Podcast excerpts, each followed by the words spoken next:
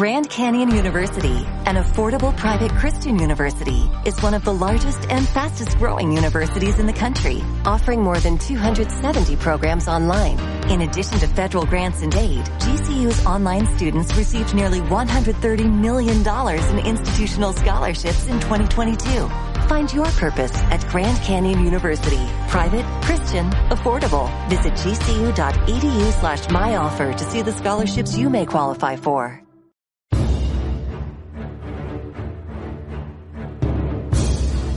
Buenos días y bienvenidos al canal Historias Bélicas que merecen ser contadas. Muchas veces surge la pregunta sobre cuál fue el punto de inflexión de la Segunda Guerra Mundial y cuándo fueron conscientes los alemanes de que no iban a poder ganarla, al menos no en una batalla decisiva que les diera una victoria total. Hay quienes señalan a la batalla de Stalingrado como el punto de inflexión de la guerra, otros lo llevan a la Operación Ciudadela ya en verano de 1943 y los más optimistas lo fijan en el desembarco de Normandía así como en la Operación Bagration en junio de 1944. A continuación nos vamos a ir antes incluso de todas estas batallas hasta la misma Operación Barbarroja, pues también para muchos fue el principio del fin. Para dicho fin, vamos a rescatar un pequeño fragmento de la entrevista que tuvimos con Fernando Paz hace unas semanas que debido al mal funcionamiento de las notificaciones de YouTube muchos no habréis visto, en la que se expone este asunto con todo lujo de detalles. Avanzar, me gustaría ir ya a la operación eh, pues bueno, ese ataque de Alemania a la Unión Soviética en junio de 1941, para ponernos en contexto, eh, este ataque pues resulta eh, totalmente fulminante, se pueden rendir a muchísimos ejércitos soviéticos, millones de soldados, ¿no? Que caen en las primeras semanas aniquilados, otros caen simplemente por rendición, quedan cercados, etcétera, etcétera. Pero em, a pesar de que todo parecía que iba bien, eh, realmente no iba bien, ¿no? Porque comenzó a verse que, el objetivo de, la operación eh, Barbarroja pues no se iba a finalizar, que al final pues era eso, ¿no? Eh, que la Unión Soviética se rindiera.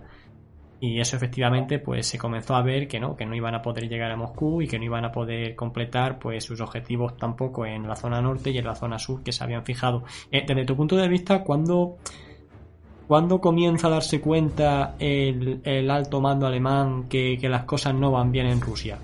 ¿Cuándo se dan ese primer golpe así de, realidad, por así decirlo?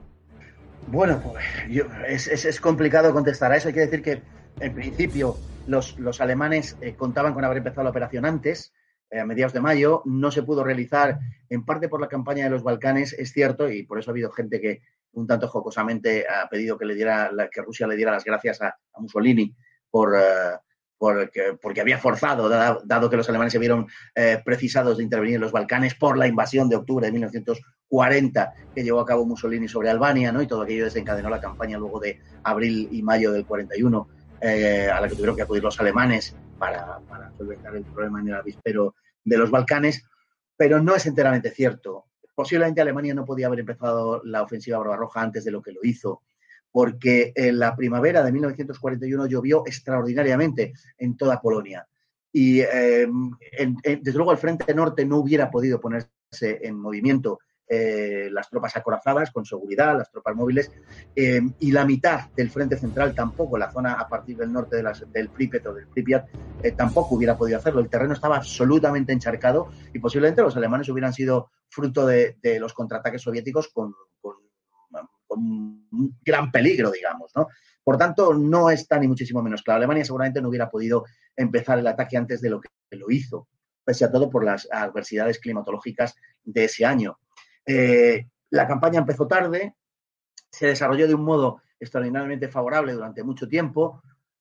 En agosto de 1941 se presentó un dilema que todavía hoy es eh, objeto de una enorme controversia militar y es eh, qué hacer, dirigirse hacia Moscú, dirigirse hacia Kiev. ¿no? Mm. Bueno, las últimas obras, digamos, que tienden a darle la razón a Hitler en cuanto a que lo que había que hacer era acabar con el Frente Sur acabar con los ejércitos soviéticos en la zona de Kiev. En cualquier modo, eh, y luego dirigirse hacia Moscú posteriormente, de cualquier modo, el éxito era enormemente improbable. Hitler había dicho, le vamos a, por la imagen que la Unión Soviética había proyectado, había dicho, le vamos a pegar una patada al podrido edificio ruso y todo se vendrá abajo. Se basaban en las informaciones de que disponía el Estado Mayor alemán a partir de los, eh, en fin, de los eh, menguados, vamos a decir así, éxitos del Ejército Rojo, a partir del comportamiento del Ejército Rojo en los años, en los meses inmediatamente anteriores. De hecho, había en el Estado Mayor alemán un libro, eh, un libro sobre el Ejército Rojo, se valoraba pues todas sus posibilidades, sus capacidades, etcétera, que enseguida fue conocido como el asno rojo, porque aquel libro no decía, vamos, en comparación con la realidad, más que, más que dislates, ¿no? ¿Cuándo se dieron cuenta? Pues fue una toma de contacto, yo creo que con la realidad, yo creo que paulatina. El primer gran shock fue ver el comportamiento del ejército rojo. Los soldados se batían eh, con absoluto de nuevo, de nuevo con, bravura y con valentía como ningunos otros cuando los ejércitos occidentales o los propios polacos se veían rodeados, atacados por los estucas, etcétera, se rendían casi con inmediatez. Los soviéticos no. A los soviéticos, como, como decían todos los que estuvieron allí, hay que matarlos dos veces. ¿no?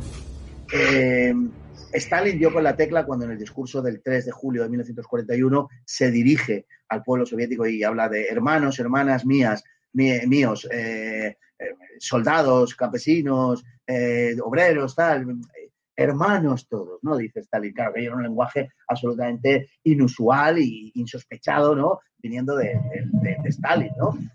Eh, aquello galvanizó al, pueblo soviético, no cabe la menor de las dudas, sobre todo a los rusos en su patriotismo. Es verdad que los pueblos bálticos y los ucranianos recibieron a los alemanes con un enorme eh, alborozo, los bielorrusos en buena medida también, o en alguna medida también, pero los rusos, donde Alemania no entró demasiado en Rusia, también hay que decirlo, ¿eh? considerando lo grande que es Rusia, entró en las otras nacionalidades soviéticas, pero en Rusia entró relativamente poco.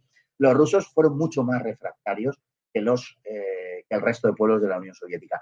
Y los alemanes empezaron a dar cuenta de eso, de que los rusos no se rendían, vamos, se rendían por millones, sí es verdad, pero eh, cuando combatían había que matarlos, como digo, dos veces.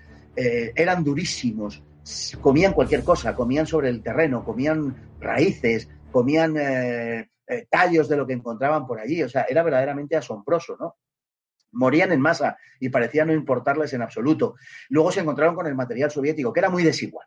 Había cosas eh, de una bajísima calidad y había otras de una calidad enorme. Los Katyusha, por ejemplo, los lanzacohetes que sorprendieron a los alemanes, los órganos de Stalin que los aterrorizaban a los alemanes, los T-34 que eran muchísimo mejores que los tanques eh, alemanes. entre paréntesis diré que en el, en el, eh, verano de 1940 una comisión soviética fue a Alemania a visitar eh, las fábricas de armamento alemanas y Stalin tenía particular interés en conocer cuáles eran los tanques alemanes principales, ¿no? Y, esa comisión soviética tenía una, un papel firmado por Hitler donde Hitler, digamos, firmaba que les fuera enseñado todo sin reservas a la Comisión Soviética. Y cuando los expertos armamentísticos alemanes les enseñan el eh, Panzer IV como el tanque más avanzado que tiene Alemania, los soviéticos sacan el papel firmado por Hitler y les dicen, a ver, que vuestro Führer está diciendo que nos enseñéis todo, que os estáis guardando algo, que el Panzer IV no puede ser lo más desarrollado que tenéis. Entonces los alemanes llegaron a la conclusión y dijeron, madre mía, ¿qué tendrán estos? el Panzer IV les parece como poca cosa, ¿no? Y efectivamente, cuando entraron en la Unión Soviética, se encontraron sobre todo, como digo, con este tanque. Otra cosa es que los soviéticos los utilizaban mal, eh, no tenían radio, los T-34, en fin, eran, eran un desastre y, por ejemplo, en batalla, pues todos dependían del oficial que manejaban las banderas y tal, el tanque que dirigía el ataque y una vez que te cargabas ese tanque, los demás eran como pollos sin cabeza y eran muy fácil presa de los, por otro lado, muy expertos antitanquistas alemanes. Es en el otoño de 1941 donde los alemanes ya saben que la, que, la guerra no va a acabar, eh, no va a acabar ese año. Es en, eh, en, octubre cuando se producen las primeras nevadas, el, 3-4 de octubre, las primeras nevadas cuando los alemanes eh, tienen que pararse a coger aire y decir, madre mía, harán un esfuerzo final, la operación Tifón, el asalto sobre Moscú, pero pensemos que los ejércitos de von Bock que atacan Moscú tienen ya apenas un 20-25% de los efectivos originarios. Eso también hay que, hay que verlo, ¿no? Porque el desgaste había sido enorme. Es en ese momento, en el momento del otoño de 1941, donde el mando alemán se empieza a dar cuenta de que aquello no va a acabar ese año. Y el propio Hitler, en eh, sus conversaciones con el Estado Mayor y sus conversaciones privadas, es ya plenamente consciente de que no va a ser así. En cualquier caso, recordemos que la línea era eh, fijada, era Arcángels Astrakán, es decir, del mar Caspio al Ártico. Y jamás llegaron los alemanes ni de cerca a esas, a esas latitudes. A Astrakán, en el verano del 42 todavía se acercarían, pero ya solo podrían atacar y avanzar en un frente. Sin duda ninguna, por muchas razones, la campaña rusa es la que desangró a la verdad. Y bien, hasta aquí el vídeo, el cual espero que os haya sido de total interés. Quedo a la espera de vuestras consideraciones al respecto y os invito a que veáis la entrevista completa si en su día nos llegó y para tal fin os dejo el enlace en la descripción. Esto es todo, suscríbete si no lo has hecho ya y nos vemos en el próximo programa. Hasta pronto.